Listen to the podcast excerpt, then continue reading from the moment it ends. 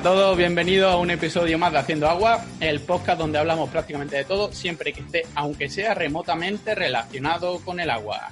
Para empezar, vamos a presentar a nuestros colaboradores de siempre. Empezamos por Ale García Montiagudo. ¿Qué tal, Ale? Muy buenas, ¿cómo estamos? Alex eh, está en Alicante y su Twitter, vamos a recordar los Twitter por si queréis dejar comentarios, dudas, eh, amenazas.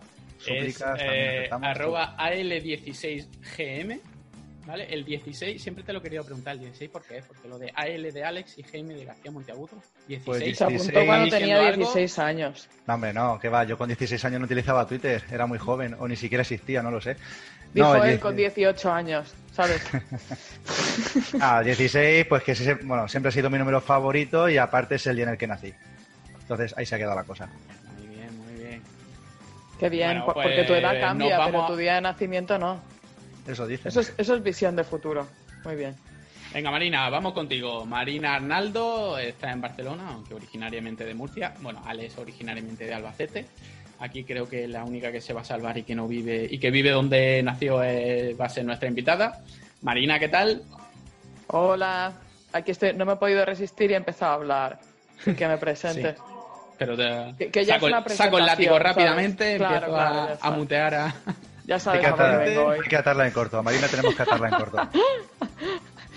El Twitter de Marina es arroba Marina Arnaldos o con dos As de Marina, una termina en A y empieza Arnaldos con otra A. Está inspirado en como Marina de la O, ¿sabes? Ah, Para que os acordéis. Yo pensaba que venía más rollo Don Quijote, en plan Arnaldoso. Yo qué sé, como la del Toboso o algo así, no sé. Claro, es que parece pone Marina Arnaldoso. Sí, sí, Arnaldoso. A partir de ahora, si no me llamáis Arnaldoso, eh, me enfadaré y no contestaré. O sea, pasaré vosotros.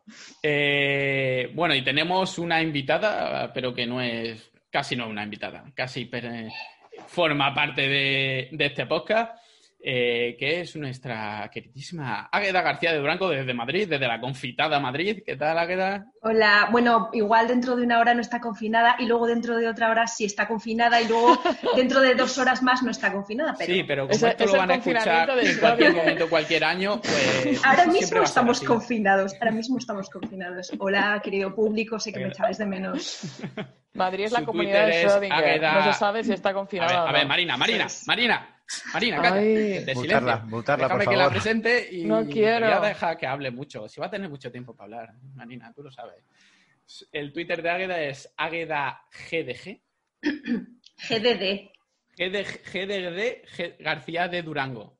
GDD. GDD. A. Águeda GDD. Águeda GDD de García de Durango, que tiene nombre de, alta alcurnia, de realeza. Vamos, altísima.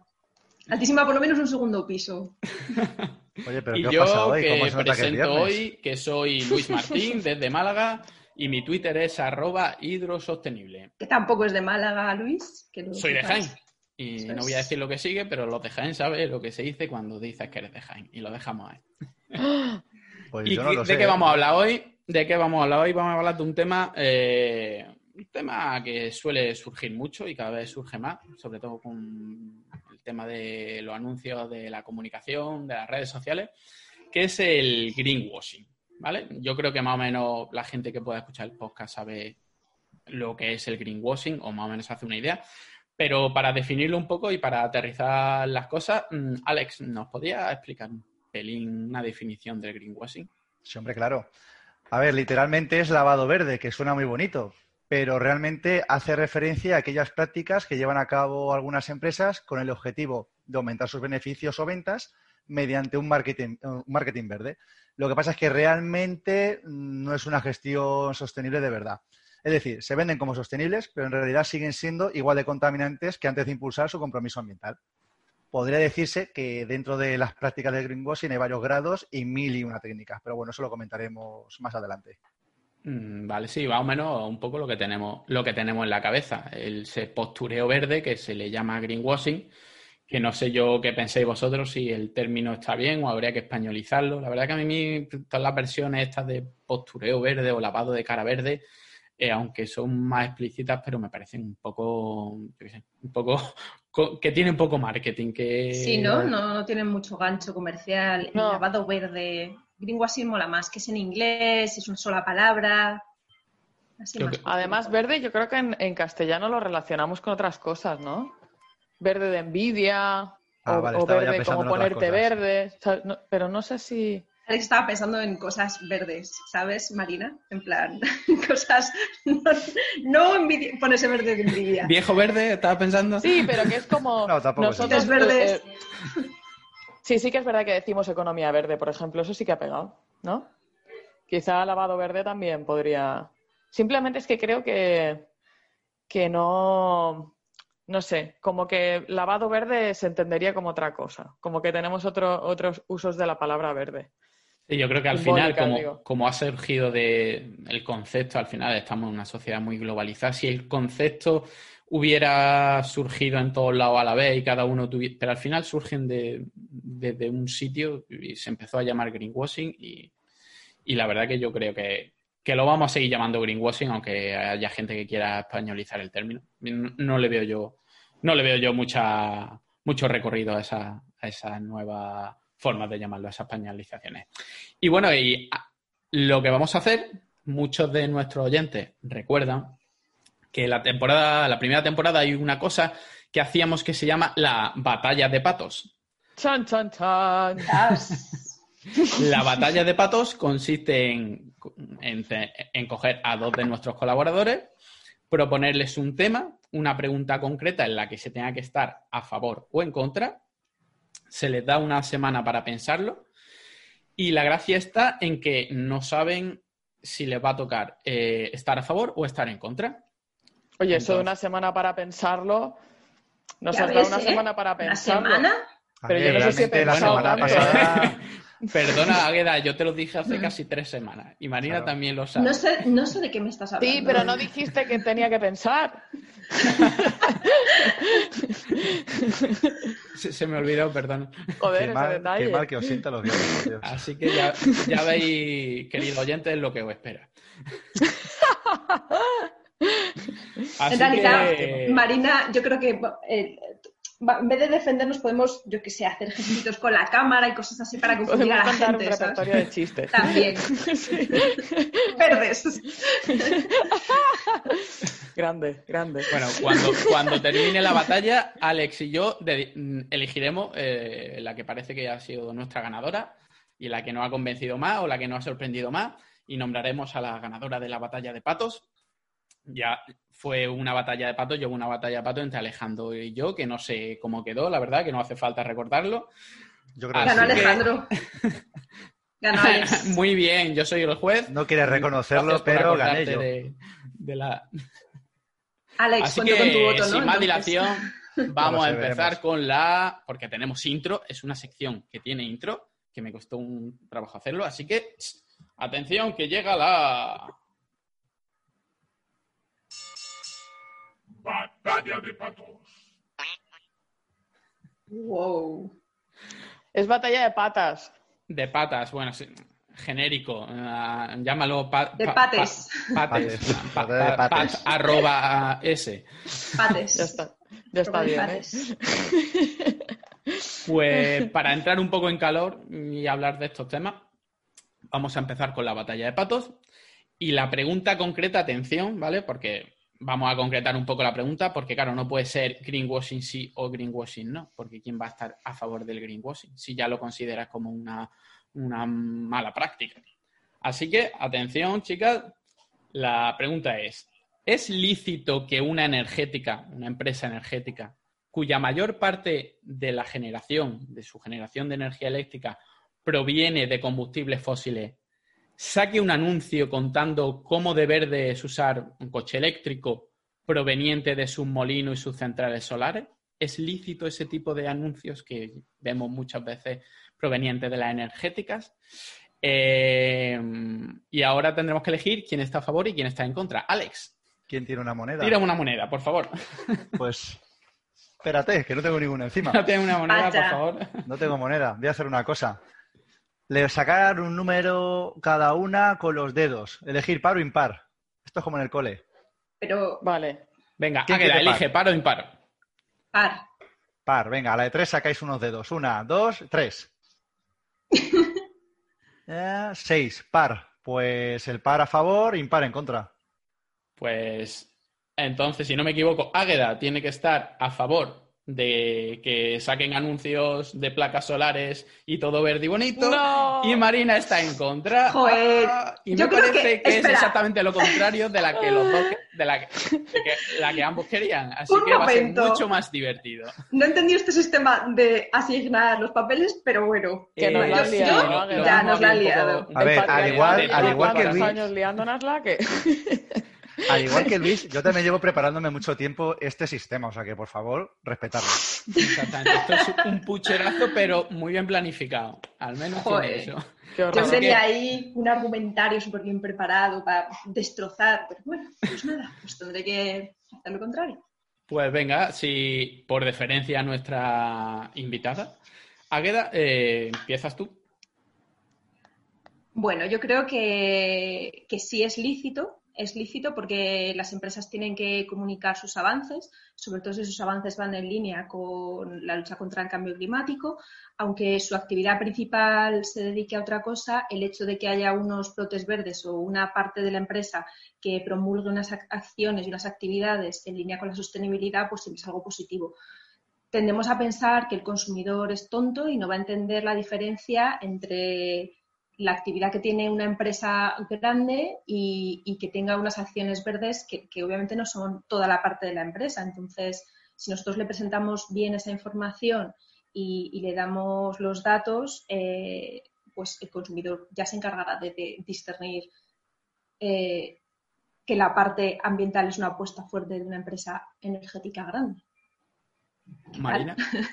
Vamos a ver. Eh, Claro, es decir, que, si las cosas fueran de una manera, eh, evidentemente eso sería así, pero yo creo que todos podemos estar de acuerdo que cuando nosotros nos exponemos, oye, nosotros eh, que podemos venir de ámbitos relativamente técnicos, eh, pues podemos incluso imaginar que estas personas están teniendo un progreso, esta empresa está teniendo un progreso hacia una zona más sostenible, pero la realidad es que estos estos spots publicitarios, estas notas de prensa, como ya vimos lo que pasó en la COP25, ¿no? que de repente Endesa estaba en todas las portadas de periódico, o casualidad.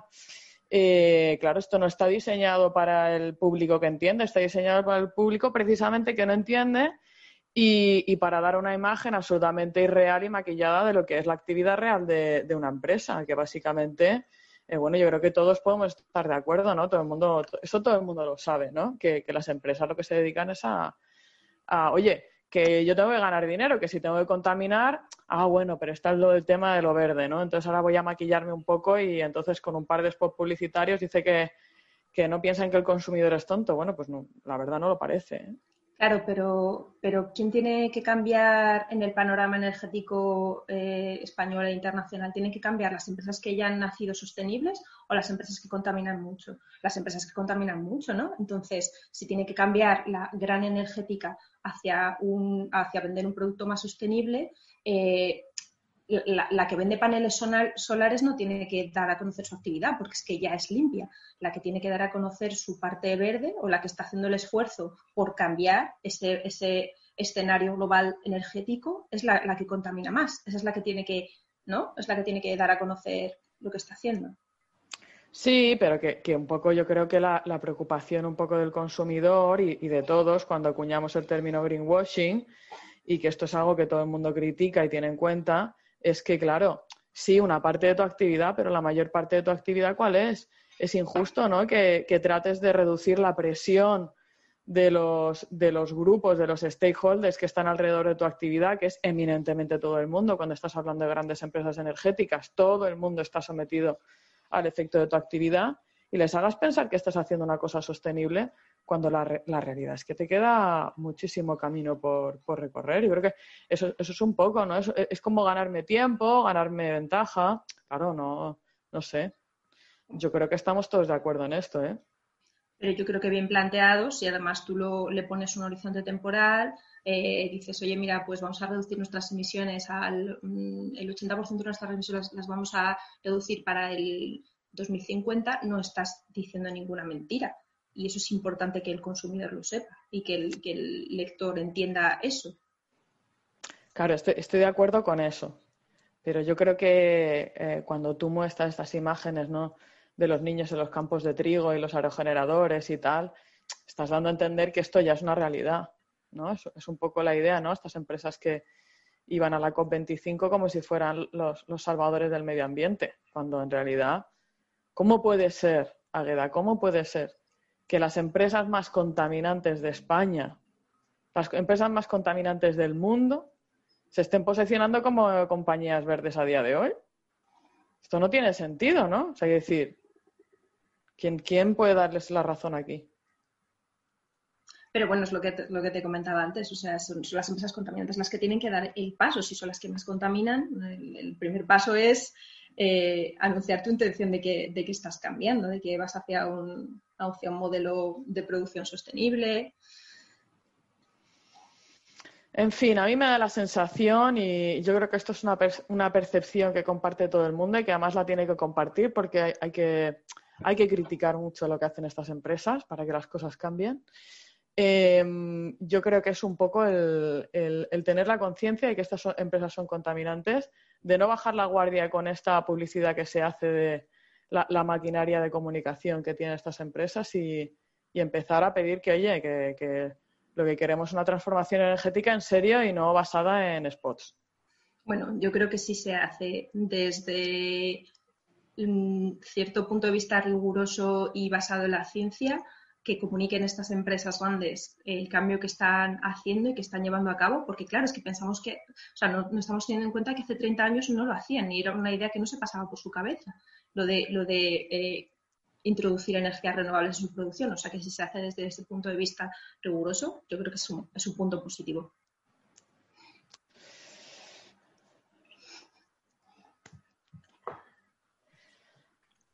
Bueno, yo creo que tú y yo no vamos a estar de acuerdo.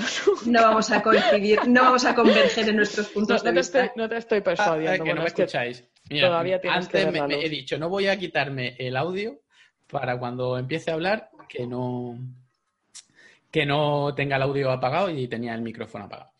Pues de, dejamos aquí, hasta aquí el, el, pequeño debate. Ya hemos visto más o menos, yo creo que más o menos son las dos, eh, las dos argumentaciones que, que, preveíamos, que al final son las que tienen las grandes empresas y, la, y, bueno, y los que están en contra de este tipo de, de Yo lo paso fatal, ¿eh? Creo que también. Y cada una habría que ver la cara. Tendría, los oyentes tendrían que ver la cara, la cara de sufrimiento, decir, no me lo creo ni yo, y ahora qué digo. Y... Yo creo que sí, porque... hacía tiempo que no me ría tanto, ¿eh? Ante estas cosas, yo, yo eh, hay que recurrir al de la Ay, de calificación personal, este tipo de cosas, al ser No, marrullero. ¿Y tú más? Exactamente. Hemos visto, estamos hartos de verlo en el. Greenwashing para greenwashing, que tengo aquí colgado. Tú lo que pasa es que te, que te pagan las grandes empresas. Eso, ese eso. tipo de cosas, ese tipo de argumentos. Yo, estoy- yo espero que cuando le cojamos el ritmo a esto de la batalla de patos, eh, terminemos con ese tipo de. de- Bueno, lo dice el que perdió la que batalla molan, de patos, ¿eh? Que ahora viene a criticar. Yo creo que, de todas formas. Ha estado bien que, que no, o sea, que al final cada una defendiera la postura contraria que quería def- defender, porque a mí me ha obligado a pensar rápido y a sacar unos argumentos, no sé, que es que en realidad me, me parecen súper No, espérate, espérate, que no, pero no hemos votado, no hemos votado. Vale, vale, Todavía vale, tú entonces- estás a favor de, Bueno, de que hagan anuncios Sí, sí. De, de niños en el prado de trigo. Vale. Bueno, os voy a reconocer que esto ha sido una venganza porque me hiciste defender la postura contraria a la que yo pensaba la otra vez y he dicho, sí, pues toma, a las Sí, dos. pero ganó, encima ganó. Encima gané, Fue pero igual. Lo, lo pasé igual de mal que ellas, que sufran también. Eh, eh, llega la hora de votar, a Alejandro, así que. eh, A ver, mm, desde el punto de vista de Águeda, estando a favor, me ha gustado algunos comentarios en plan de en ocasiones se ajusta a la realidad, que sí que es verdad que es muy difícil conseguir llegar al 100% para las grandes empresas de tener toda energía verde y todo eso. Y también es verdad que en ocasiones eh, hablan de horizontes realistas, como por ejemplo 2050, aunque eso luego está en la letra pequeña en la última, en la última fila, en la esquina, cuando ya ni siquiera se ve.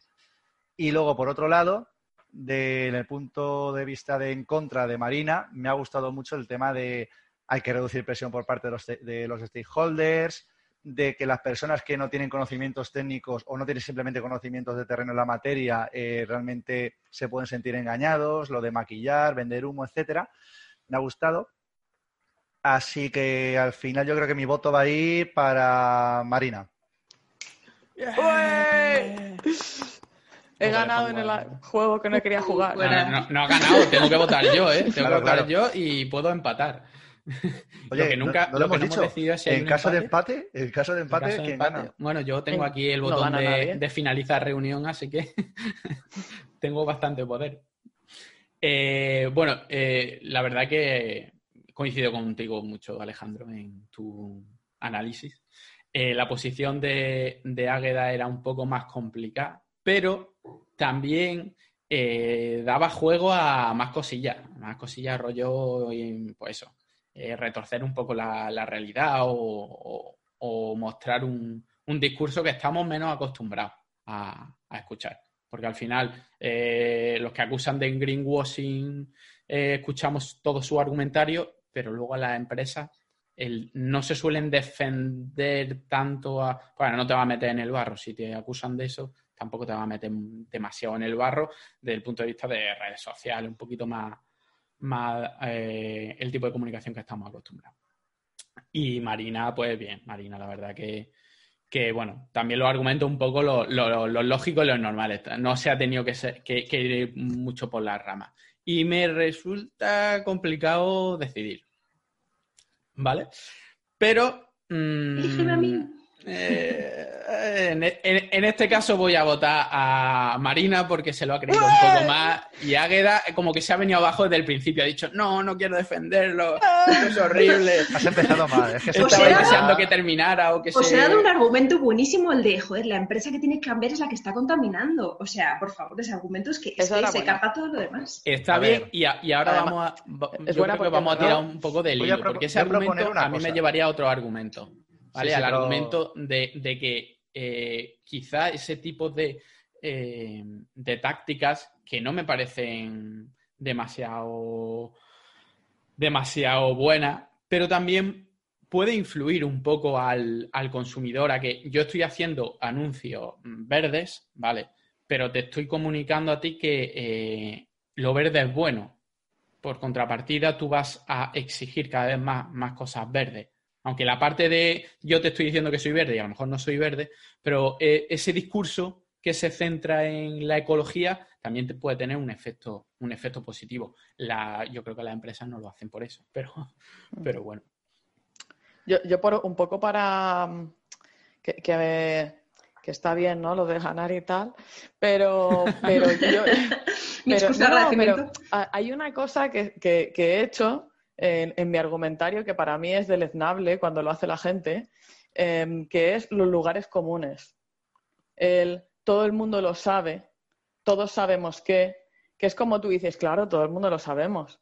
Y es como, no estoy diciendo nada, es un puente comunicativo. Esto a mí me lo enseñaron en entrevistas uno. Es Marina, cuando tú no quieres contestar una pregunta, ¿tú sabes lo que haces? Tú dices, bueno, por ejemplo, y la investigación de las empresas no se tendría que hacer no sé qué. Ah, bueno, todo el mundo sabe que la investigación es muy importante. Por tanto, no sé qué. Y entonces contestas otra cosa. Pero esto es como de, cero de, evitar eh, decir nada concreto. Decir todo el mundo lo sabe, de como lo que pasa no quería, no quería interrumpirte, pero cuando has dicho eso iba a decir, bueno, todo el mundo, lo que pasa es que el juez no iba a cortar la Pero es, es, brutal porque es un poco una técnica de persuasión para que la persona piense, ah, claro, esto es una cosa que establecemos eh, comunicacionalmente entre tú y yo, que vamos a dar por sentada y a partir de aquí te construyo cualquier cosa, ¿no? Porque ya te he convencido de que esto lo sabemos todos. Yo diría que podríamos hacer un juego con los políticos de cada vez que escuchemos a un político a ver cuántas veces cuántas veces dicen eso de como todos sabéis o como todos saben. Porque vamos, yo creo que lo escucho oh, Es bien sabido, lo de, es bien sabido, lo odio con todas mis fuerzas. Es bien sabido que el agua. Lo sabes tú, lo sé yo y lo sabe. No sé quién lo sabe, pero. Sí, y la falacia lógica y, demás. La verdad que podríamos hacer un, programa sobre, sobre eso. Ya sería un programa que difícilmente podría estar relacionado con el agua, pero bueno, cogemos un discurso sobre, yo qué sé, sobre la agencia de medio ambiente o algo y lo analizamos y ya está. La, fluidez de los discursos, ¿no? Pues sí. En fin. Iba a decir, Luis, ¿qué te parece si les dejamos dos minutos de reloj a cada una para que defienda la postura contraria? A ver qué harían. O- Yo creo que, que- que lo van a defender mm, bastante a lo largo de todo el, Bueno, sí, el, programa porque creo que Águeda está bastante No, no, a favor de la postura yo- contraria y Marina está sorprendentemente muy a favor de la postura que tenía Águeda o tiene muchos más argumentos. Pero yo, creo tengo, que si lo tengo hiciésemos al revés... curiosidad por saber qué argumentos hubiera utilizado Marina, porque al final yo hubiera utilizado un poco los que ha utilizado Marina, excepto no hubiera dicho todo el mundo lo sabe, creo, porque tenía, no, tenía, una lista, tenía una lista apuntada de cosas y tal, pero me hubiera gustado, o sea, quiero saber qué argumentos hubieras utilizado para defenderlo, porque me, me parece difícil de defender el greenwashing, la verdad. Me parece una cosa complicada de, de, de Bueno, el greenwashing, no podemos decir greenwashing Bueno. porque el greenwashing no, no se puede defender, porque ya pero- implícitamente... Sí. Vale, pero Claro, ¿cómo hubieras esa- esa defendido cosa- la postura de, de- de que sí que es justificable que las empresas Mm. energéticas, tal? Claro. ¿Cómo lo hubieras...? Bueno, eh, es para, para mí hay, hay para mí, o sea, yo, yo un poco el argumentario que iba a utilizar si me hubiera tocado lo que quería y, y lo que un poco quería desarrollar son tres ejes fundamentales ¿eh? y, el, y el gordo es el de, el de en medio.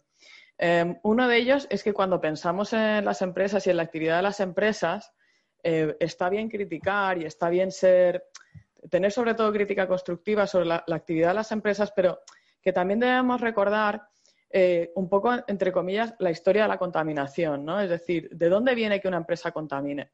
Eh, todas estas empresas energéticas que, criticamos tanto y que no sé qué, y que hacen esto y que hacen greenwashing y todo estamos como por encima del bien y del mal, ¿no? Eh, realmente nos han traído unos avances increíbles y, las energéticas y el petróleo y los plásticos y todo eso ha, han permitido que un montón, un montón de personas que eran incapaces de acceder a un montón de servicios y de productos hayan podido hacerlo.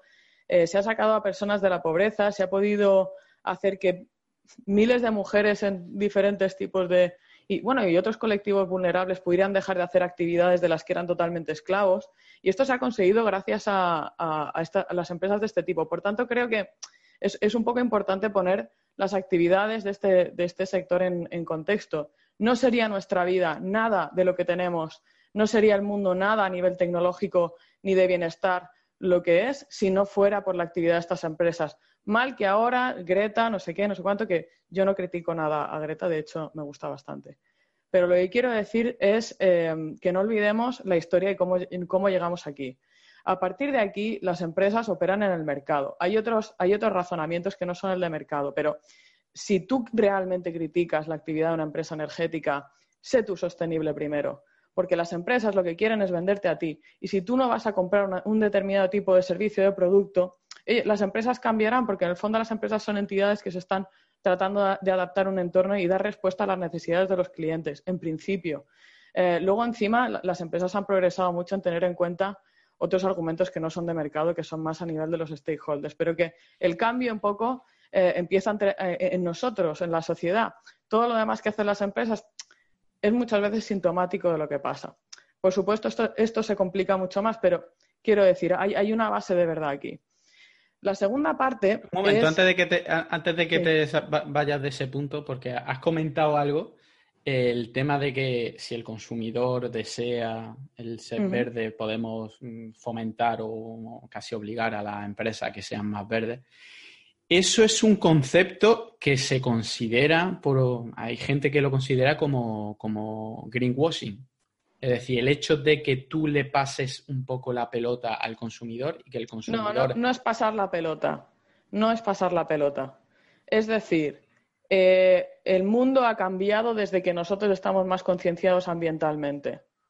Sí, las lo, cosas lo ha hecho, han cambiado. Pero que la, la responsabilidad si tú se la pasas. No estoy, decir, no estoy eh, diciendo que la responsabilidad sea de nosotros. Estoy diciendo que hay históricos y que hay necesidades y que las empresas muchas veces responden a estas. Que hay otras lógicas. Evidentemente que sí. Y que hay otras dinámicas y que los mercados y que la evolución de la sociedad tiene su complejidad porque muchas veces hay muchos otros fenómenos que paran esa evolución.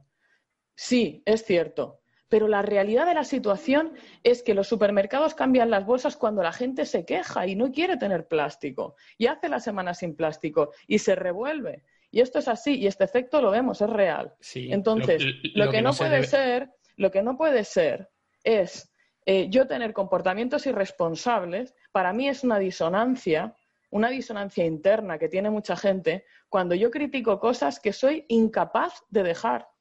Estoy de acuerdo ahí con Marina, ¿eh? O sea, es verdad que, joder, al consumidor se le llena la boca reclamando un mundo sostenible, pero luego se compra eh, una camiseta de algodón orgánico, eso sí, por supuesto, fabricada en Bangladesh. Vale, pero, pero aquí estamos hablando de dos cosas. Eh, puede que algo sea greenwashing y, puede que tú seas un hipócrita también en tu forma de ser. Entonces, yo creo que, no, llamarle a todo greenwashing para exonerarme de cualquier responsabilidad, sea la que sea la que me pongan, Luis, tampoco vale. No, por supuesto, por, eso tenemos que, analizar qué es greenwashing y queremos analizar qué es greenwashing y que consideramos que puede ser greenwashing y que consideramos que está en la escala de grises. Por supuesto, pero no digamos cosas vacías. No, no, utilicemos greenwashing simplemente para decir cualquier cosa que a mí no me gusta. Claro, eso, y de eso es lo que, quiero deshacer. De, eso va este programa, de qué es el greenwashing y, si, y, si, hay ejemplos en los que realmente es greenwashing, todo es greenwashing o hay una gran gama de, grises en, eh, esto que llamamos greenwashing. yo, yo lo que quiero, lo que quiero decir con este y mi argumento eminente, más allá de la responsabilidad que tenemos cada uno individualmente, em, que creo que tiene un efecto, pero no lo es todo, es la importancia que ha tenido la tecnología en cambiar el mundo en cambiar nuestra vida, en cambiar lo que nosotros somos. Y eso me da el puente a lo segundo, que es, ¿por qué desconfiamos de que la tecnología no va a cambiar el mundo que tenemos ahora? Es decir, ¿por qué hay esa aversión a pensar que estas empresas que han dado soluciones tecnológicas y estas empresas que son gente que hace cosas y que inventa cosas y que registra patentes y que hace scale-ups y que instala cosas y que hace proyectos constructivos de cosas y se los lleva por todo el mundo. Y estoy hablando de las energéticas. Eh, no va a cambiar el mundo otra vez. Es decir, es por argumento histórico Deberíamos de creernos esto y no quedarnos en la bola de demolición vacía, que es decir, las empresas solo quieren ganar dinero. Por supuesto, las empresas quieren ganar dinero, pero las empresas han cambiado tu vida y las empresas pueden volver a cambiar tu vida. ¿Hay cosas que las empresas no hacen bien? Y eso es innegable. Yo no voy a defender que hay cosas que no se hacen bien, pero por el amor de Cristo, no confundamos tampoco ni seamos tan burros, y lo voy a decir así, burros, porque estamos en un momento de transición histórico y me voy a cansar de decirlo hasta que me digáis que soy una pesada, de decir que tenemos que contar con nuestras empresas energéticas, las que tenemos en España, las Repsol, las todas, para que ellas sean parte de la transformación. Porque te voy a decir una cosa, esto no es nuevo, ¿eh? Esto de que las empresas estén haciendo cosas en el ámbito de la transformación energética no es de que viene la COP25 y entonces pongo un anuncio en la prensa. Las empresas llevan por lo menos desde 2010 haciendo investigación en esto. Cuando cualquier consumidor es que se le daba igual, es que le daba lo mismo. La gente llevan los centros tecnológicos. Mira, Repsol, su primera alianza para hacer biocombustibles la hizo en 2012. ¿Tú sabes lo que estaba yo pensando en 2012?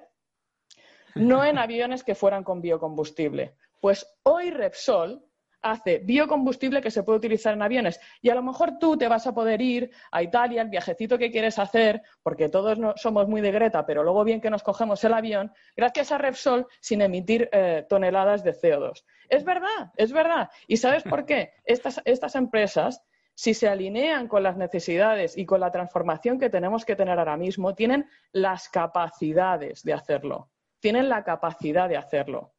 Vale, pero... Marina hubiera ganado el debate eh, de cualquier manera, ¿sabes? bueno, yo, ahí estoy, yo ahí estoy, yo, creo que eso es salirse del tema. Yo creo que... ¿No? Eh, ¿Salirse del tema? Sí, sí, para mí es, para mí es salirse, salirse del tema porque tú estás, lo estás viendo eh, de una manera mucho más global. Tú estás viendo, mm, mm, estás, diciendo lo que han hecho esas empresas por nosotros. Lo que ha hecho esa empresa por nosotros. Lo que hacen hoy. lo que hacen hoy. Sí, pero ha empezado argumentando lo que hace esa empresa por nosotros, la capacidad tecnológica que tiene o lo que hace. Entiendo que una empresa puede hacer cosas muy buenas. Otra cosa es que si una empresa, eh, eh, la mayor parte de su actividad tiene una serie de características, el greenwash, los que acusan de greenwashing a esa empresa es porque la imagen que da es otra completamente distinta. como por eh, mm, vamos a, reducirlo un poco, según mi vamos punto de vista, lo, que a la gente le, llama greenwashing, a que, tú te dediques a el 90% a vender melones y el 10% a vender naranja y haga anuncios de que vender naranja. Cuando realmente el 90% vende no. Eh, María, no hables encima mía que no se va a escuchar una mierda. Espérate que termino y, yo, y te dejo paso, ¿vale? ¿Vale? Esa es un poco la idea. No que las empresas son malas y que son el demonio. El greenwashing al final es, que intenta vender una imagen de que tu empresa es sostenible y si tú no tienes ni idea de que esa empresa eh, cómo es esa empresa, tú dices, oye, esa empresa pues de, es de placas solares y de energía eólica, porque solo me enseñan anuncios de eso. Y, realmente Perdona esa empresa tiene muchas otras cosas. Perdona que te diga, Luis, ¿quién hay detrás de todos los parques solares que hay en el mundo? ¿Quién hay detrás de todos los parques de energía eólica que hay en el mundo?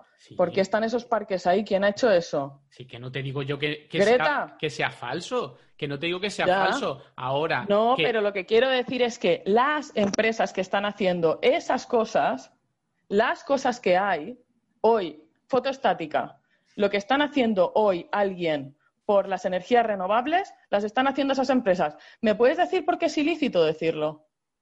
No, Exactamente, que, todo el mundo lo sabemos. Claro, pero no. ¿Es ilícito decirlo? Pero no es que sea ilícito, pero es que es, es, eh, ampliar un píxel de la foto, ¿sabes? O sea, has dicho, esa es la foto actual, pero estás ampliando, estás ampliando un 10% de la foto. ¿Vale? Estás, diciendo que la foto es la carita del señor que sale en la esquina y no todo el panel de directivos, ¿sabes? Que están ahí y tal. O sea, Claro, yo entiendo, de directivos que, que, están dirigiendo una estrategia que ha conseguido que, haya paneles solares y, placas. No, no, eso es lo que quiero decir. Lo que quiero es de forma figurada, pero quiero decir que, eso que tú hablas de la foto actual, claro, sí, pero es que ellos lo que están haciendo, o sea, el greenwashing lo que hace es poner el foco en una parte de la foto y tú no ves la foto completa. Pero es, es la foto que hay, es la foto que hay. Cuando estamos hablando de energías renovables ahora mismo, y si tenemos que decir quién es el culpable del 100% de lo que hay, son unas pocas empresas las que, están haciendo esto. No hay otras. No hay otras. Porque tienen las capacidades, porque han desarrollado las capacidades. ¿A costa de qué? ¿A costa de qué? La, no para la COP25. La han desarrollado, o sea, es, estrategia. Y entonces, yo lo que os, diría es, yo lo que creo, yo lo que creo personalmente, Marina Arnaldo lo que cree, es que hay una mucho, mucha peor estrategia de comunicación de estas empresas que hay realmente de ganas de engañar. Y eso me lleva a, la, otra cosa. un, simple dato, un simple dato que os quería decir es que hay fondos de inversión ahora mismo, fondos de inversión verde, que solamente te, dan la financiación si son proyectos que están alineados con Agenda 2030, es decir, proyectos sostenibles y demás. Estas empresas son líderes en colocar este tipo de financiación, con unos fondos que os voy a decir, no son tus amigos, ¿eh? Te están capitalizando y fiscalizando muy bien donde tú metes el dinero. Esta gente está apostando de manera real su estrategia, su estrategia. No estoy hablando de greenwashing, estoy hablando de estrategia. Eh, critiquemos las cosas que no nos gustan a nivel comunicativo, pero no critiquemos la estrategia porque estamos siendo, yo creo que un poco limitados a la hora de ver las pero es que greenwashing estamos hablando de comunicación. A ver, déjame que voy a cambiar un poco de tema porque nos estamos metiendo en un, en un poco follón, ¿vale? Entonces, vamos a recordar un poco que el greenwashing, que lo hemos definido un poco, pero el greenwashing tiene mucha eh, mm, muchos detalles. Así que, Ale, tú tenías preparado un poquito para explicarnos que el greenwashing, tipos de greenwashing y demás para que...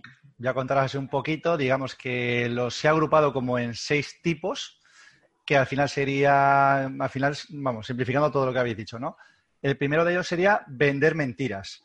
Por ejemplo, que eso al final, por ejemplo, es con lo que mejor se ve. En 2011 Adidas eh, fue una de las primeras empresas del sector en declarar su compromiso en eliminar todos los componentes, los componentes tóxicos que utilizaban y realmente no fue hasta 2014 cuando por decreto ley lo, empezó a hacer. Es decir, ahí tuvo un tipo de greenwashing, de vender mentiras, de cosas que iban a hacer pero no estaban haciendo aún. Eh, es decir, compromisos que no se cumplen. Ese sería el primero de los tipos. Otro de ellos sería eh, maquillaje verde y palabras bonitas. Es lo que también habéis comentado. El verde vende mucho. Y aparte es el más habitual. Es decir, utilizamos palabras en las que los consumidores asocian sostenible. Es decir, este tipo de greenwashing fue tan habitual y abusivo en, Europa que en 2004 eh, tuvieron que aprobar un reglamento para dejar claro que, por ejemplo, términos eco, ecológico, biológico, orgánico, solo se pueden utilizar para productos procedentes de agricultura ecológica. Esto, por ejemplo, también pasaba con, el tema de las toallitas. Algunas se publicitaban como biotoallitas o ecológicas porque estaban fabricadas con materiales procedentes de la agricultura ecológica. Y esto lo que hacía era confundir a, los, a, la gente de la calle. ¿Y qué es lo que hacían? Como eran biodegradables, como comentaba Luz en su vídeo, pues al váter. Cosa que, como todo el mundo sabe, ¿no, Marina? Esto no se debe hacer. Nos acordamos todos del biofrutas, que ahora es bifrutas, porque bio no se puede decir ahora lo que te salga de. Pues esto fue por decreto ley. El tercer tipo es presumir de cumplir. Eh, este es otro tipo de greenwashing y es publicitar un atributo inherente al producto como si se tratara de una mejora ambiental voluntaria, pero para nada. Por ejemplo, el caso más habitual es, el de los CFC. Están prohibidos desde hace no sé cuántos años, pero hay empresas que aún siguen colocando la pegatina diciendo que tengo un producto ecológico porque no contiene CFC. Sí, como el agua, el agua vegana que hablábamos el agua por privado, el agua cruda, agua sin gluten. Claro, vamos, también como si las leches eh, publicasen que su leche tiene lactosa para vender más. no, no es el caso. El cuarto tipo sería verde, pero poco. Esto es lo que, por ejemplo, le pasaba a McDonald's, que eh, cuenta con un proceso de obtención de materias primas cada vez más sostenible, con una campaña súper fuerte de comunicación y de responsabilidad social corporativa. Sin embargo, a pesar de que todo esto es cierto, a que ninguno habéis visto en, sus recintos que tengan más de una papelera. Casi, o sea, siempre nos encontramos una papelera tipo para echar todo. Es decir, no reciclan sus residuos. Aquí sí que puntualizo que en los de Madrid ya lo están empezando a hacer, pero por norma general tú llegas a un McDonald's y ¿qué te encuentras? El contenedor y todo para adentro. No se recicla. Bueno, pero, cambiaron, cambiaron el fondo de, de los carteles. Antes era rojo y luego pasó a ser verde. Sí, pero eso tiene, que ver, eso tiene que ver con el, con el marketing, porque el rojo se asociaba mucho al tema del hambre, eh, los rojos y los amarillos, de que Burger King también utiliza estos colores, bueno, y casi todas las marcas de comida rápida, y el verde, aparte de sostenible, también es como que se asocia a gamas, a mm, sociedad de como más bueno, y menos, y menos engordante, ¿no? Sí. Menos engordante, sí. Pero más sano.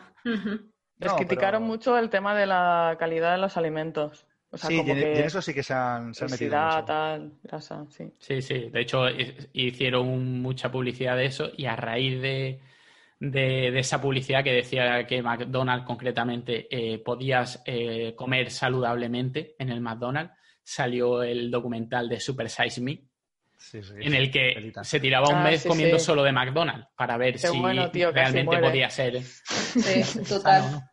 Pobre hombre. Muy, recomendable. Y mm, spoiler, no, no es sano. No es sano, A ver, este podría incluso estar relacionado con el quinto tipo de greenwashing, verde por fuera, pero y por dentro. Aquí, pues eso, cuando McDonald's dijo eso en su día, podría haber sido el caso, ¿no? De que sí, lo vendemos como sostenible, pero no.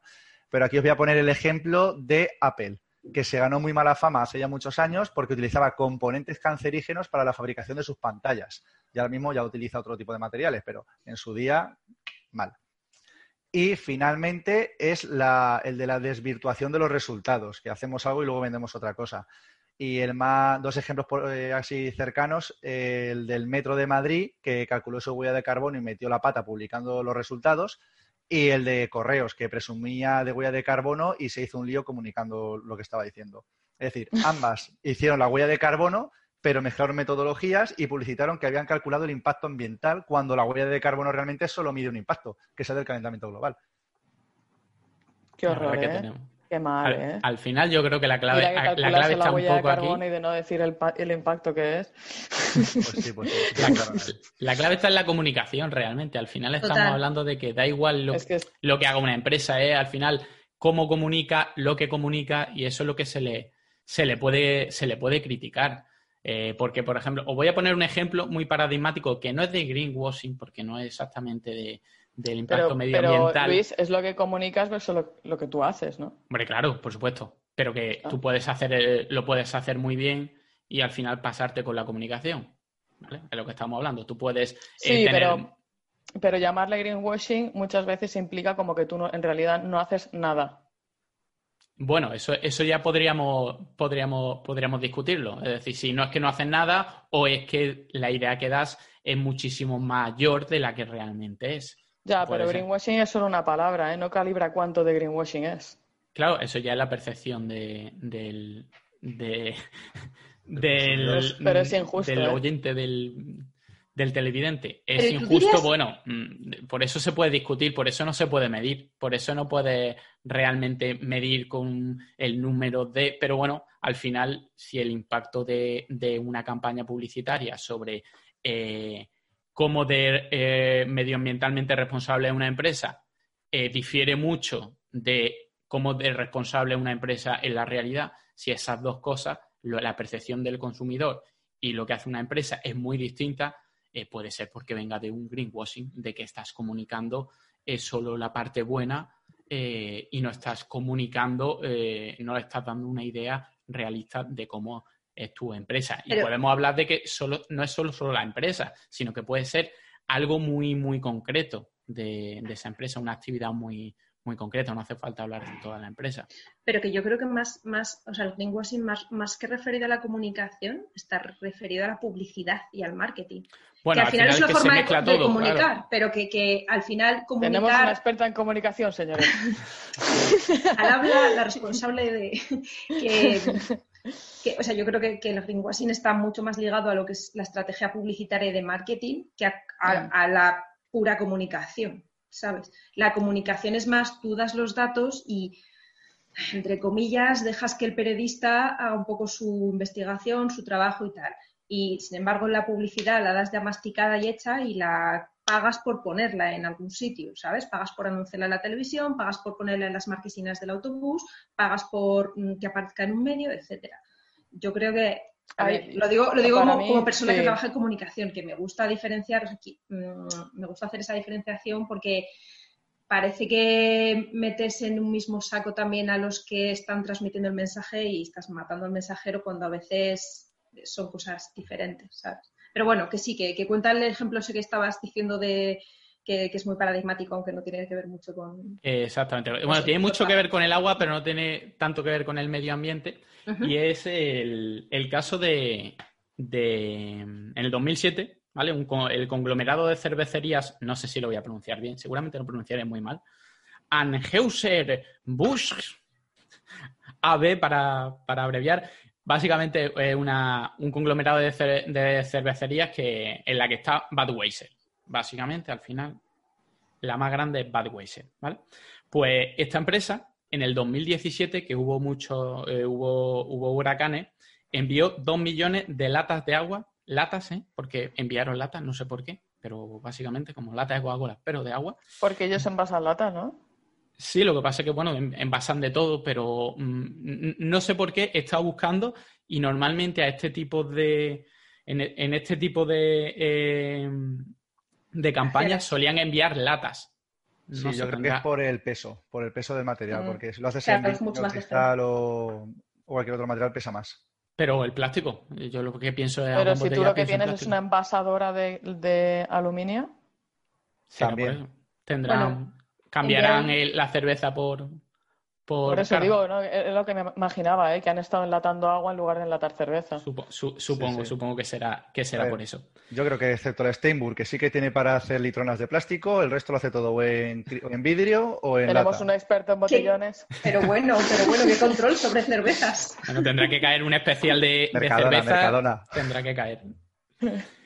Pues se envió dos millones de latas. No sé cuánto vale mm, dos millones de latas para una embotelladora y no sé cuánto valen enviarlas, ¿vale? Pero ¿qué hizo? Pues bueno, este conglomerado de cervecería contrató seis anuncios en la Super Bowl, de los cuales uno de ellos era eh, para mostrar lo que había hecho. Eh, ese, ese, ese envío de dos millones de latas a los afectados cada 30 segundos, que normalmente es un anuncio, un anuncio medianamente largo en la Super Bowl, vale 5 millones de euros. Es decir, que tú coges y haces una medida que no sé cuánto te cuesta de dinero, 100 mil dólares, y luego te gastas 5 millones en anunciarlo. Eso básicamente es el paradigma de lo que se llamaría, si fuese algo medioambiental, greenwashing. Y si no, pues no sé cómo llamarlo, pero es un washing un washing que te, que te Es un, cae. bla- un blanqueamiento, ¿no? O sea, Exactamente. Eso sería lo paradigmático. Lo mismo, Marina, incluso a- le pone pega a que esto le llamemos Yo sí. blanqueamiento. Yo sí. El greenwashing hubiera sido no hacerlo. ¿Cómo? Oh, hostia, ya me- ahí me ha No, torcido. claro. Es como si yo te digo, es como si yo te digo, eh, yo te voy a hacer un bien y luego haré un bien para mí misma. Y entonces tú te quejas porque el bien que he hecho yo para mí misma es mucho mayor que el bien que yo te he hecho a ti, pero la alternativa es que tú no lo tuvieras.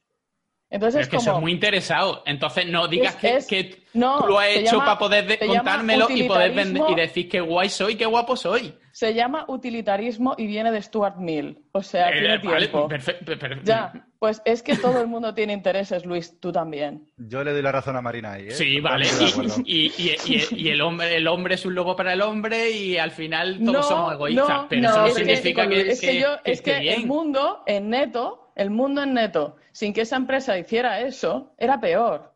Pero, sí- pero es que no puedes mirarlo, no, es lo que te he comentado antes, no puedes mirar el greenwashing eh, en general, lo que Por hace la empresa. Lo mismo la empresa sí, hace, hace muchas cosas sí. buenas. ¿Sabes, ¿Sabes cuál es la diferencia entre cómo yo lo percibo y tú?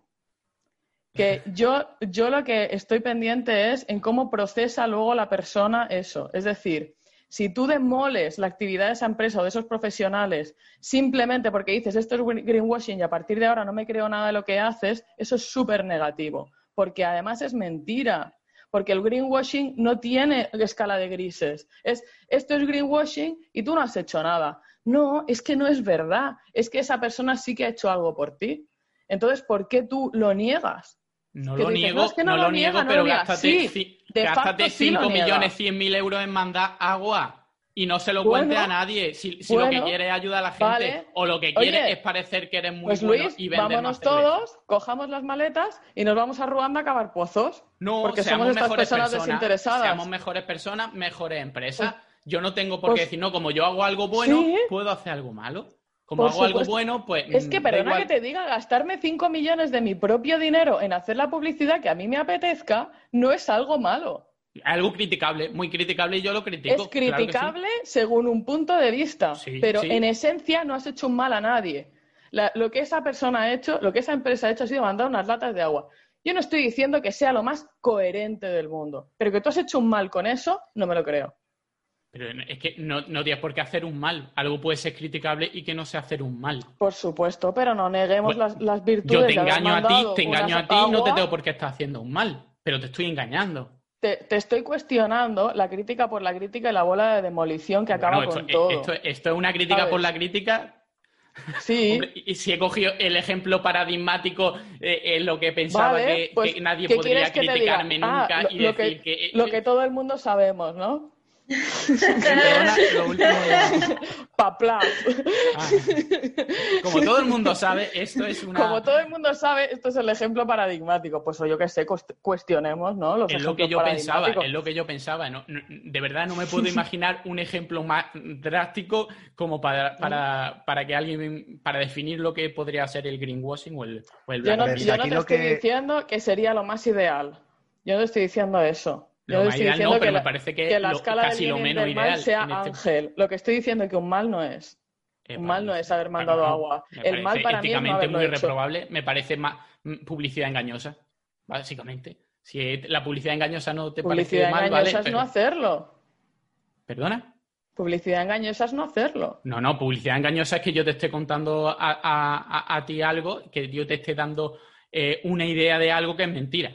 Una idea de que yo me preocupo eh, por la gente cuando lo que yo lo estoy haciendo es simplemente para tener, para que tú tengas una mejor Estás imagen. juzgando, estás juzgando la intencionalidad, no el hecho en sí. Estás juzgando lo que esa persona pensó cuando hizo eso. Y eso, de verdad, ¿eh? que cada uno lo juzgue en su interior. Yo creo que nadie es nadie para juzgar nada. Mm, ¿Y, y no creéis que que- tenemos... Lo que sí pasó es que se mandó agua. Y lo que sí que hubiera pasado es que si esa empresa no lo hubiera hecho, esa agua no hubiera estado.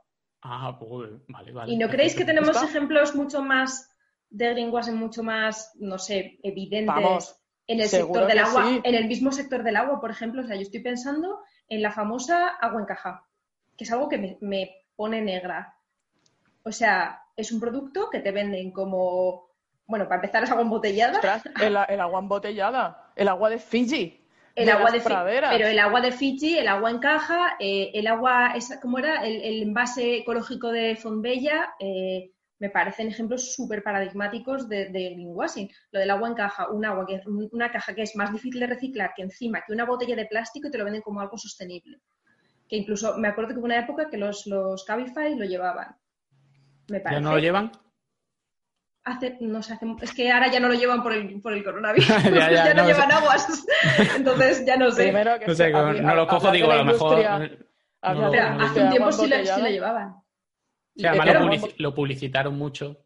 y, te lo, te lo, venden como algo. De hecho, me acuerdo, yo tengo una amiga que trabaja en restauración y me lo decía: Mira, es que para ser más ecológicos ahora tenemos el agua en caja. Y yo le decía: Pero tú sabes que esto es mucho más difícil de reciclar que una botella de agua. Y además que ofrece agua de grifo en tu restaurante para empezar. Pero bueno, pero sobre todo que es que te están vendiendo como verde una cosa que es más difícil que de reciclar que una botella de plástico. O sea, me Lo que pasa es que la gente, la gente no es consciente, pero mm, la, mayoría de gente que lo usa tampoco es consciente. Si te lo venden, pues, pues tú te lo crees. Al final es, otro tipo de, de greenwashing que básicamente que te estén engañando. No, es que eso es una mentira. No es lo mismo que lo de la campaña del agua no, no es lo mismo, es otro tipo de greenwashing. Eso existen varios tipos de greenwashing. hagamos, un grado, por favor, porque aquí estamos pasando todo por la piedra y no es lo mismo, ¿sabes? Claro, lo que comenta Águeda sería lo que decía yo de maquillaje verde. Esto ha sido un maquillaje completamente del agua. Y una mentira, y una mentira. Claro, lo maquillan y encima mal. Claro, claro. Es, que ahí se mete, se mete un, un montón de conceptos. Al final el greenwashing, cuando da una imagen eh, que no es, pero también greenwashing cuando está mintiendo o cuando no está aportando pruebas. Dice, mi envase es, mucho más sostenible. Eh, ¿Con qué pruebas me estás diciendo eso? Eso también es greenwashing. Al final, eh, hacer publicidad engañosa con referencia a temas medioambientales, al final se considera también. Oye, y Marina, ya hay una cosa, bueno, es que ahora, que has dicho, bueno, que hemos hablado del ejemplo de, la Super Bowl y todo esto, hay una marca de agua que ellos se dicen que cada vez que tú compras, no sé exactamente cómo es la equivalencia, pero que cada vez que compras una botella ellos envían agua potable a no sé qué país. De... ¿Aguara? sí, es Aguara. Es que no quería decir el nombre, pero bueno, ya, que estamos Si no quieren que hablemos mal de la gente, que nos pague. Eso es podéis patrocinar este post, ponemos en contacto con que eso, Aguara hace eso, Aguara, ellos venden agua y lo que te prometen es que por cada litro de agua vendido pues llevan 5 litros o 100 o yo que sé, o los que sean, a no sé qué país de África y les cavan un pozo o no sé qué, no sé cuántos para mí eso, bueno, es que yo estoy muy en contra del agua embotellada, entonces me parece absurdo y que yo, yo lo que haría, lo que dice, yo haría un poco lo que dice Luis, deja de publicitarte tanto que estás dando agua y deja de vender botellas de agua y das el dinero directamente a esa gente. claro, pero consiguen el, consiguen el, dinero eh, por ese medio. Yo ahí tengo un poco, porque digo, bueno, si consiguen los beneficios, si los beneficios van para allá, no estoy de acuerdo en principio con, con el agua embotellada, pero bueno, ya si lo vas a hacer y lo tienes que hacer, pues bueno, esa parte también es una parte eh, buena. Hmm. Entonces, una vez que lo tengas que hacer... Coca-Cola, por ejemplo, también tiene muchísimos proyectos de recarga, de tal, como para neutralizar su huella hídrica. Em, esto para mí es, es, un terreno en el que... Em, y, y, fíjate, fíjate, es súper interesante porque Estuvimos en una charla que dio el tío de responsabilidad social corporativa de Danone con el, con el MBA y, Danone es una de las, de las empresas que son más socialmente responsables, o tienen, tienen un aparataje montado de proyectos que hacen para compensar su huella, no sé qué. El pobre chico que venía a darnos la charla venía en un patinete eléctrico, estaba súper convencido de lo que hacía. O sea, el, tío estaba dedicado a ello, era, era, era bastante tierno. Y, pero claro, ¿no? Tú te quedas un poco pensando ya, tipo, pero por favor, ¿cómo se llama el agua esta que, es terrorífica? La de esta que tiene Danone, ¿sabes? Las... En fin, tú ah. decías, sí, pero hay, una parte core de tu, de tu negocio que hasta que no lo modifiques, em, claro, eh, e, esencialmente hay una incongruencia, ¿no? Y, yo pensaba, ostras, em, sí que es cierto que se, se, está trabajando en plásticos que sean... Claro, ahí, ahí, hay una, ahí hay un terreno gris que yo creo que tenemos que un poco vivir en, pensar que, pues mira, no es lo súper mejor a lo mejor, ¿no? O sea, nosotros defendemos esto porque esto es lo más sostenible, tal, estamos en un sector profesionalizado que se dedica a esto, tiene unas múltiples ventajas, pero yo creo que em, estos otros negocios que hacen estas cosas sí que se merecen cierto reconocimiento de, intentar eh, neutralizar su, huella. Pues bueno, ya hemos hablado bastante de, greenwashing y tendríamos para hablar durante, yo creo que tres horas. Además, como no nos gusta hablar y, a ninguno y, extendernos. Eh, ¿Hola? ¿Hola? Hola, ¿sí? Hola, Marina, Marina. Te oímos, Marina, ¿qué tal? Bienvenida, a este programa de Haciendo Aguas. Esto, esto, es la última vez que me lo hagas, ¿eh?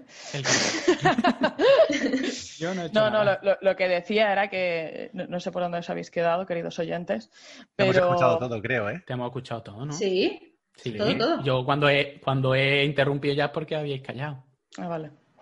No sé, y te habías callado porque se te ha No, es que a veces, a veces se me cae el audio, sí. Vuelve. Vale, podríamos seguir hablando muchísimo de esto, pero bueno, ya se nos echa un poco el tiempo encima y no queremos tampoco taladrar. Quizá podríamos hacer un segundo programa de greenwashing con millones de ejemplos, pero yo ya no sé qué greenwashing o no, porque si yo tenía el paradigmático ejemplo y me lo ha tirado Marina por... ¿Sabes no sé lo que es eso, ¿Sabes quién es, bueno, quién, eh, un candidato estupendo que además seguro que está encantado de participar en este programa porque ya hemos tenido alguna interacción con él? Es Alberto Vizcaíno. Bueno, sí. Sí. Ahora que lo, eh, lo, que pasa es que le tenemos que dar un micro y, Ahí lo dejo. tres horas. Ya. sí, la verdad que para, para, hablar de temas específicos, a mí me, interesaría mucho para hablar del tema de los residuos en general, porque eh, conoce muchísimo ese tema y, podría hablarnos, por ejemplo, del tema este del agua en caja, de los tetrabrí, que es algo muy poco conocido, porque además, claro, eh, la mayoría del tetabrí es cartón, pero lo que está por dentro es lo que no se puede, no se puede reciclar y es, lo complejo. Incluso preguntarle, ahora acaba de sacar un libro sobre el contenedor amarillo y la verdad que, tiene, que tiene mucha, mucha amiga. Y lo mismo lo podemos echar a peleas con Marina. Eh, yo lo veo, ¿eh? Yo lo veo. Yo sin problema, ¿eh? Pues bueno, lo, que vamos, lo que vamos a hacer es, eh, la semana pasada, como nos enrollamos mucho, nos hicimos nuestras recomendaciones. Ah, mira, Así que vamos a hacer recomendaciones, que luego nos empezamos a, empezamos a hacer recomendaciones y nos tiramos otros 10 minutos. Así que espero que las tengáis preparadas de otros episodios anteriores o que estéis rápidos de mente. ¿Y alguien quiere empezar o empiezo yo? Venga, Venga vamos, yo... a la piscina. Pero yo que soy la invitada. Venga, la invitada, dejamos a la invitada. Como me quites lo que tengo en la mente, vamos. No, no, no, no. De hecho, no tiene mucho que ver con el agua, pero sí me gusta porque son, dos películas, ¿vale? Una es Gracias por fumar, Thanks for Smoke, que mm, está muy bien porque trata de una, eh, no me acuerdo si es una ejecutiva o un ejecutivo que trabaja en la industria del tabaco, pero te explica muy bien cómo funcionan las grandes corporaciones. Y, ¿qué os, qué está pasando? es, que, porque yo le estoy en pantalla y estoy viendo que están haciendo movimientos extrañísimos. No, porque tenemos aquí a Marina dando golpecitos al micrófono que se estará escuchando el talk, el talk ahí y la estamos mirando haciendo. ¿Qué haces? Marina, por favor, compórtate. De verdad. bueno, eso. Perdón.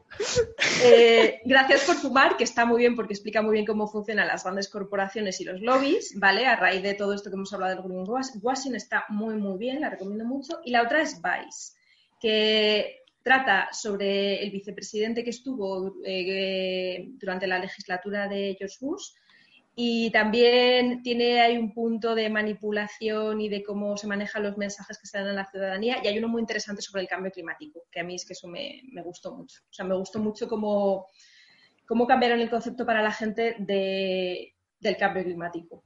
Me mola la de Vice, me mola mucho. La, has visto? Y está muy chula. Ah, me has pisado la recomendación, iba a decir la peli de Vice. Yo para mí es la peli de Vice. Pero bueno.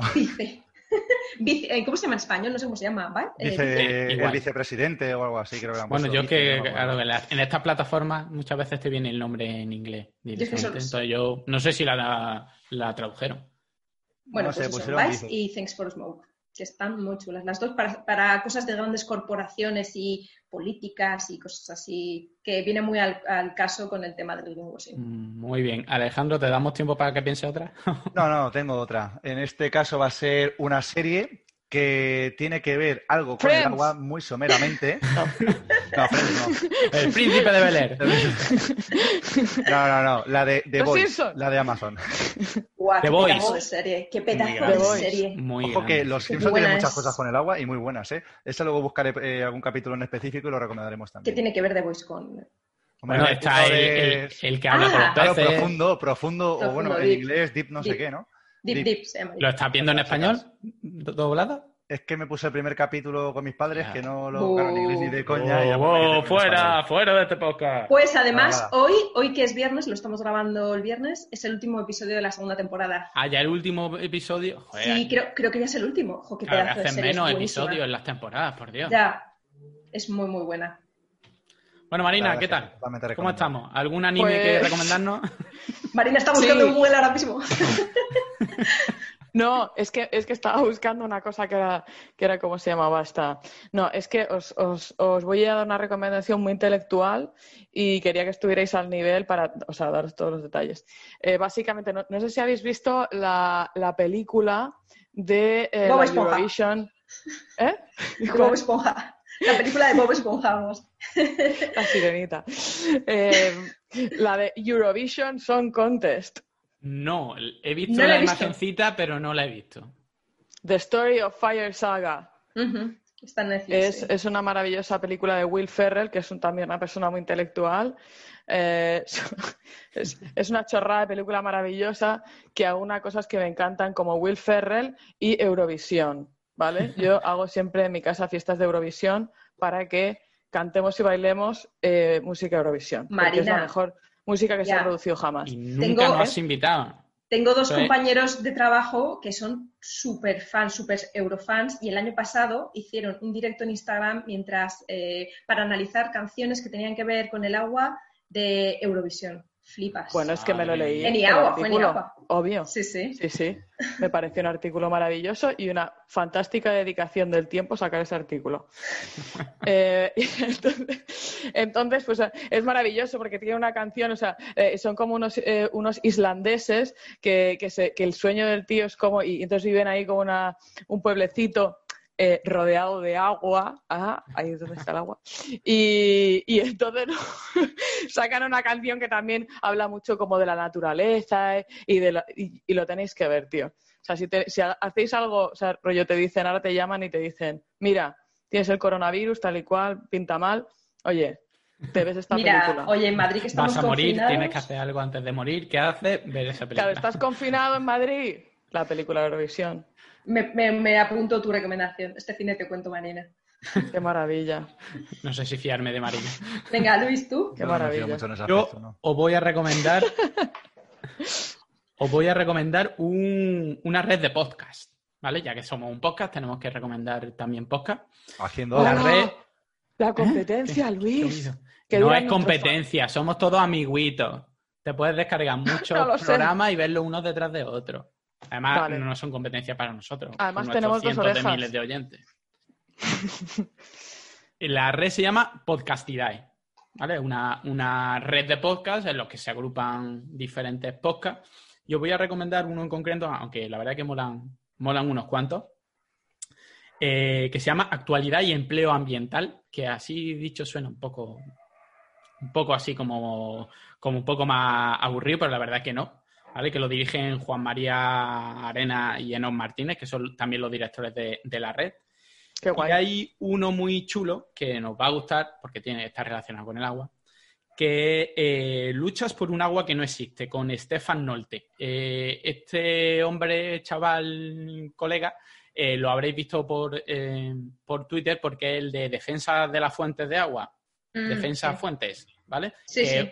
Que es muy, que conoce mucho el tema de, de Murcia, de la Confederación Hidrográfica, y el capítulo está muy chulo. Te habla sobre el trasvase Tajo Segura, sobre también el otro trasvase, un trasvase que iba para La Mancha, la tubería de no sé qué. eh, Qué guay. Y el programa eh, en concreto está muy chulo, el podcast está muy chulo y la red Podcastidad está muy guay. Hay algunos eh, podcasts nuevos, hay uno de ciencia y cine que me mola un montón. Y hay otro sobre cómo ganarte la vida haciendo divulgación científica, que acaba de, hace un par de días sacaron su primer, su primer capítulo. y la verdad que mola un montón. Lo recomiendo mucho la red Podcastidae. Genial. Qué guay. Y yo creo que con esto, con esto un poco como que ya Es terminamos, ¿no? Damos por... Yo, yo no lo digo por, por fomentar que escuchen nuestro podcast ni nada de eso, pero ¿no encontráis que con todo esto que hemos empezado, como que hay muchos más contenidos, eh, ¿cómo se dicen? ¿Auditivos? ¿De sonido? ¿Sabes? Todo el mundo lo sabe. sí, sí, o sea, sí, No, yo entiendo, que sé, entiendo lo oye, que dices. ¿sabes? Hay mogollón, sí, sí, sí. Hay muchísimos podcasts. Hay sí. muchísimo contenido. ¿No te da la sensación de que ahora aprendes, aprendes bien por, por el oído, que antes no aprendías tan bien? Total. La verdad que es Es muy loco, útil, ¿eh? porque además puedes estar haciendo cualquier otra cosa y no te, no te quita espacio, no te quita manos. no te Yo toda la vida me han dicho cosas y no me he acordado de nada. Y ahora es como, ah, sí, en el podcast no sé qué.